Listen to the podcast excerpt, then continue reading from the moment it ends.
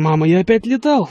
Налетал уже 5 часов из тех 40-60, которые мне нужно будет для первой лицензии, но это те самые базовые часы, когда ты учишь самые основные приемы, основные движения, основные элементы и маневры, из которых ты потом будешь собирать какие-то более сложные связки. Мы уже немножко начали, но это все равно пока то, что здесь называют baby steps. Первые шаги на пути к тому, чтобы не просто пытаться дергать самолет в правильном направлении, а, а лететь его.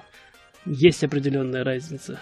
Ну а пока, пока нет особо тем для того, чтобы просто сидеть и болтать, отвечу на те вопросы, которые так или иначе прилетают ко мне, но почему-то не превращаются в вопросы в предложку в сообщество, хотя там такая кнопочка есть.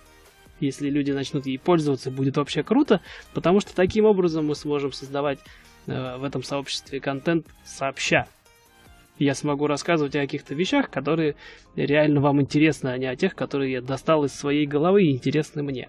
Поэтому вот эти несколько, несколько, несколько раз заданных вопросов я вот оставлю здесь, и мы э, в комментариях, собственно, сможем их вполне себе обсудить, почему нет.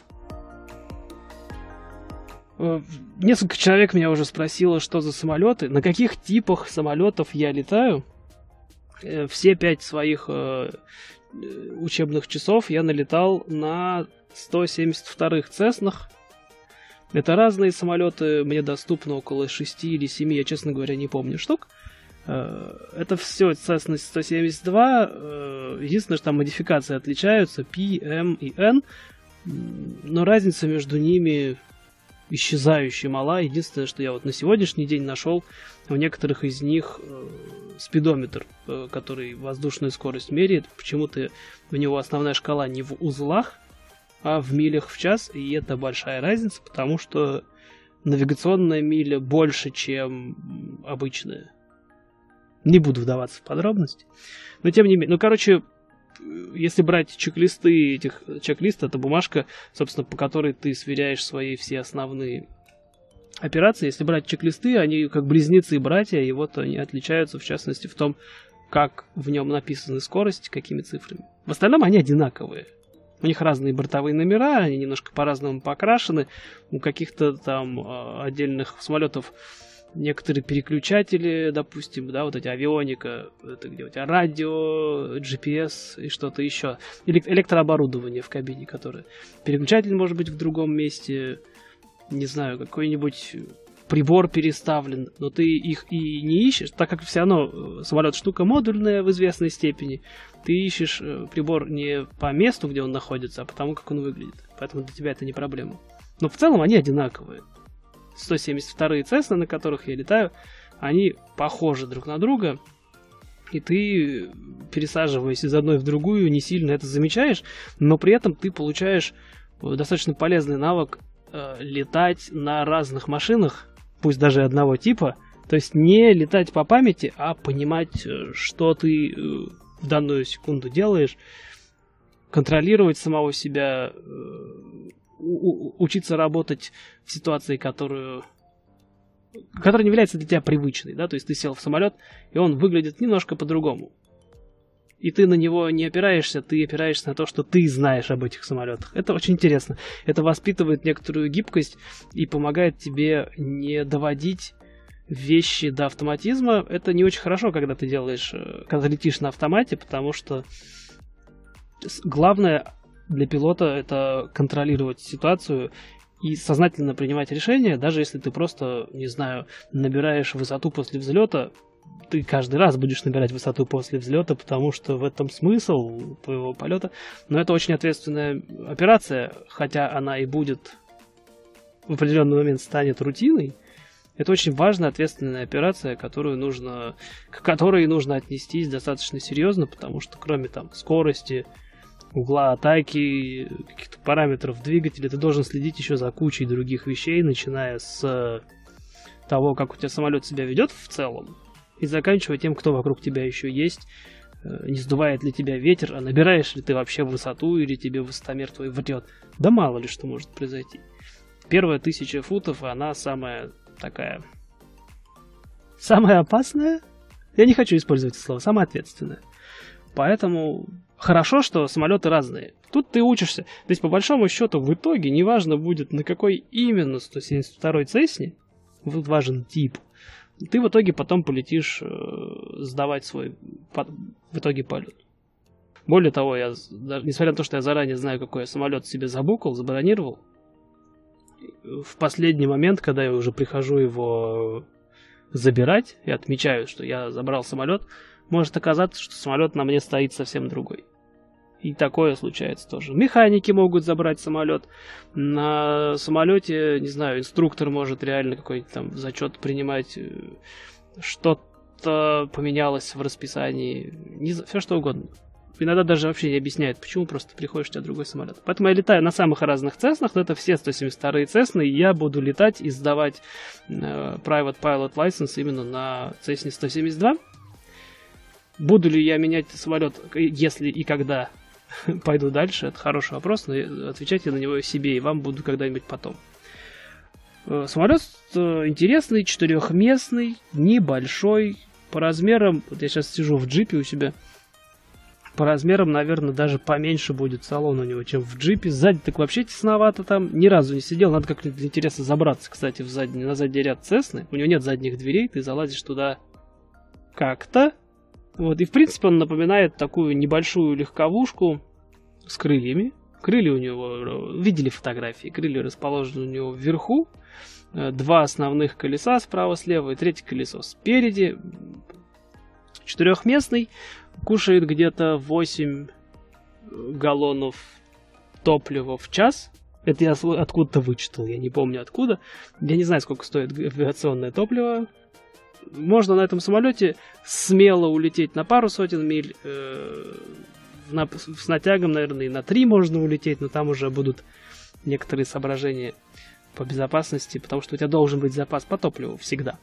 Самолет весит килограмм 700-800 в зависимости от нагрузки, загрузки, простите, и, наверное, заправки.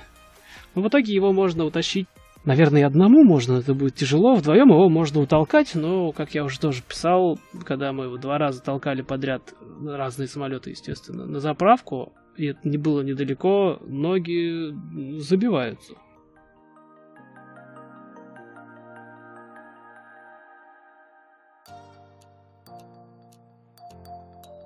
Другой серьезный вопрос, который мне тоже задавали, это какой у меня план.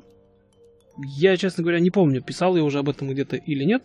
Но в любом случае я буду создавать большой пост, где я подробненько, красиво опишу, скажем так, самый позитивный, но при этом самый длинный, наверное, сценарий, по которому я пойду. Там нужно будет получить несколько разных лицензий и плюс к этому несколько различных категорий. То есть на лицензии Private Pilot, частного пилота я останавливаться не буду. Это только первый шаг. И если все сложится хорошо, в конце этого пути будет уже линейный пилот какой-нибудь авиакомпании, пусть даже грузовой, например. Почему нет? Какой-нибудь FedEx или там UPS.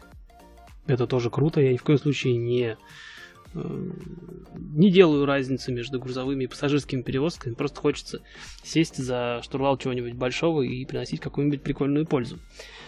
Ну а там как получится, естественно, потому что, с одной стороны, конечно, не хочется тратить кучу времени и не менее большую кучу денег на обучение ради обучения, с другой стороны, ну, как там сложится, никто не знает. Я надеюсь, что все будет хорошо. Поэтому на плане я сейчас не буду особо останавливаться, сяду, распишу, опубликую прям, прямо здесь, вот в, сообществе. Часто спрашивали, страшно ли мне если речь идет про страшно ли мне летать, нет.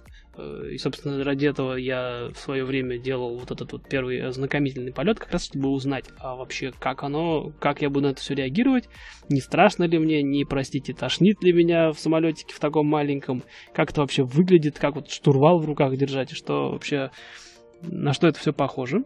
Нет такого ничего. Особенно, ну, наверное, все-таки помогает мое физическое образование, потому что я уже на том этапе понимал, э, что как происходит. Если ты знаешь, для чего ты это делаешь, несмотря на то, что ты вот только-только начал, тебе гораздо проще смириться с тем, что у тебя вот такая тоненькая дверка, а за ней полтора километра высоты.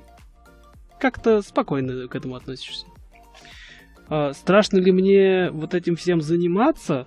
В том смысле, что куда-то оно все идет, и что-то оно что-то потом за этим будет следовать. Да, страшно, потому что страшновато, я даже использую такое слово. Нет такого, что типа, о, страшно, капец, паника. Потому что все равно это, во-первых, да, непонятно, куда оно меня заведет, где, докуда я в итоге дойду. Хочется, чтобы все было идеально и красиво. Идеально оно не всегда получается. Плюс ко всему, это совершенно новая для меня сфера деятельности, которой я никогда не занимался и никогда не думал вообще, в принципе, что буду заниматься этим. Поэтому, да, есть определенные какие-то такие опасения. Плюс ко всему, если я всерьез э, решу, что это действительно все, это переквалификация. То есть сейчас я считаю это переквалификацией. Ну, как в тот момент, когда я решу, что точка невозврата пройдена, фактически это будет, э, ну, все заново, потому что это нужно будет начинать, начинать новую карьеру, и там со всеми вытекающими и финансовыми, и моральными, и все на свете. Да, страшновато, конечно, но я думаю, что учитывая то время, сколько я это переваривал и сколько я морально готовился к этому, я думаю, что я к этим лишениям и выгоняниям готов. По крайней мере, я понимаю, куда я лезу, вот так скажем. А в целом, в целом все очень весело, классно и очень сильно напоминает э, я не знаю, многие, наверное, из вас сдавали в свое время на права, учились и сдавали. Вот на данном этапе это все очень напоминает автошколу, потому что тебе объясняют, рассказывают, как это все устроено, как оно работает. Вот крыло, вот за ним элерон, он отклад... отклоняется вверх, там на нем пропадает часть подъемной силы, крыло уходит вниз, вот ты наклонился, твой самолет начинает поворачивать и так далее. Там, вот так его заправлять, вот так его проверять, вот так крутится винт, вон у него двигатель внутри, посмотри, вот так масло проверять. Ну, то есть какие-то такие вот вещи, из которых потом собирается твоя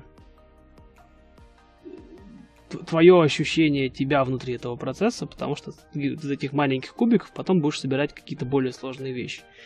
То есть на первом занятии мне там, каждый болтик этого самолета показывали, каждая крышечка, да вот так нажми, она откроется, да, то есть какие-то такие базы. Сейчас я уже принимаю самолет в весь внешний осмотр и все предполетные чек-листы самостоятельно с проверками там двигателя, там два магнита, это же до сих пор карбюраторные двигатели с магнета. То есть фактически, если подходить э, вот так вот э, к железкам, к самим, это летающая бензопила Урал, только у нее магнета два вместо одного. Вот. Просто для того, чтобы ты подстраховываться, если у тебя вдруг на одном магнета пропадает искра, то у тебя второе отработает, и ты, в частности, их два проверяешь. И вот таких вот технических моментов много, и ты вот... Я вот это все теперь уже знаю и понимаю, и сам делаю. У меня инструктор даже иногда не присутствует во время того, как я принимаю самолет. Все, он мне доверяет уже.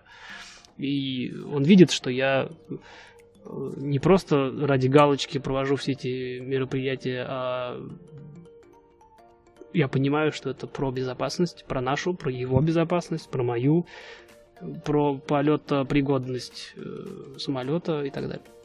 Все это важно, и он видит это, и он мне доверяет, и он дает мне... Вот и я рассказывал тоже, он дал мне зайти на посадку практически до самой посадки, то есть там на самом деле э, если посадка это ответственное мероприятие, то ему еще очень много чего этой посадки, этому процессу предшествует, потому что тебе нужно зайти еще, тебе нужно вернуться, да, ты там где-то крутился, что-то делал, летал, тебе нужно правильно зайти с нужного расстояния. Ну, естественно, он подсказывал мне, потому что не могу еще это рассчитать сам. Я не понимаю, где я в небе нахожусь, чтобы вернуться нормально в, на аэродром. Но с его подсказками, то есть выровнялся, набрал там нужную высоту, прибрал скорость до необходимой, и вот я вижу уже аэродром, и я э, причем слушаю погоду, одной рукой записываю, другой рукой я веду, при этом глазами я постоянно смотрю, чтобы у меня скорость была правильная, чтобы там у меня снижение не больше пяти сотен э, футов в минуту, если я правильно говорю. При этом я ногами постоянно его, так как ты не можешь заходить зигзагами на посадку. Я ногами постоянно корректирую чуть-чуть вот этот курс, чтобы его не мотало, чтобы он не уходил никуда. Тут это вот с глиссады, с направления на полосу я мечусь в, правильную, в правильное место. К сожалению, не помню, на какой высоте он у меня в итоге взял контроль и уже начал садиться сам. Но я долетел до тех пор, когда ты уже не просто снижаешься в аэропорт, а ты уже конкретно целишься в нужную точку э, полосы.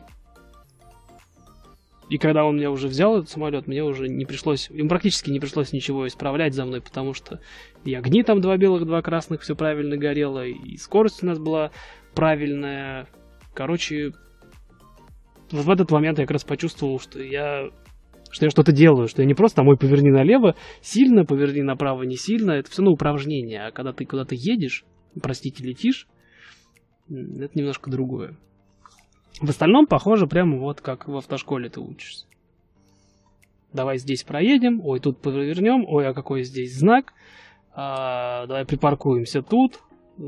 Какие-то такие базовые штуки, из которых ты потом будешь свои поездки собирать, из которых я сейчас их собираю, несмотря на то, что я езжу в другой стране, но тем не менее, ты все равно собираешь...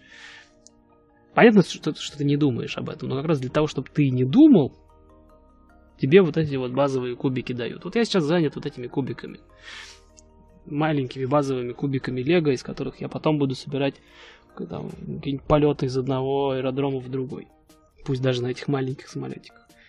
Это очень интересно. Я нахожусь в том самом настроении и в том самом времени, когда ты занят основами, но понимаешь, что это вот эти вот это вот эти вот первые шаги к чему-то, что в итоге позволит тебе называть себя пилотом, хотя технически я уже пилот, у меня есть удостоверение, пока временное, но сейчас карточка придет, удостоверение пилота-студента. То есть я уже не просто занимаюсь учебой на пилота, а я уже официально называюсь пилотом, и у меня есть свой номер, который будет если все сложится, опять же, хорошо, который будет со мной через всю мою карьеру пилота потом, э, фактически как мой личный ID пилота. И система, после того, как я прошел этот огромный бэкчек, знает, что я вот у них такой пилот. А пока от винта.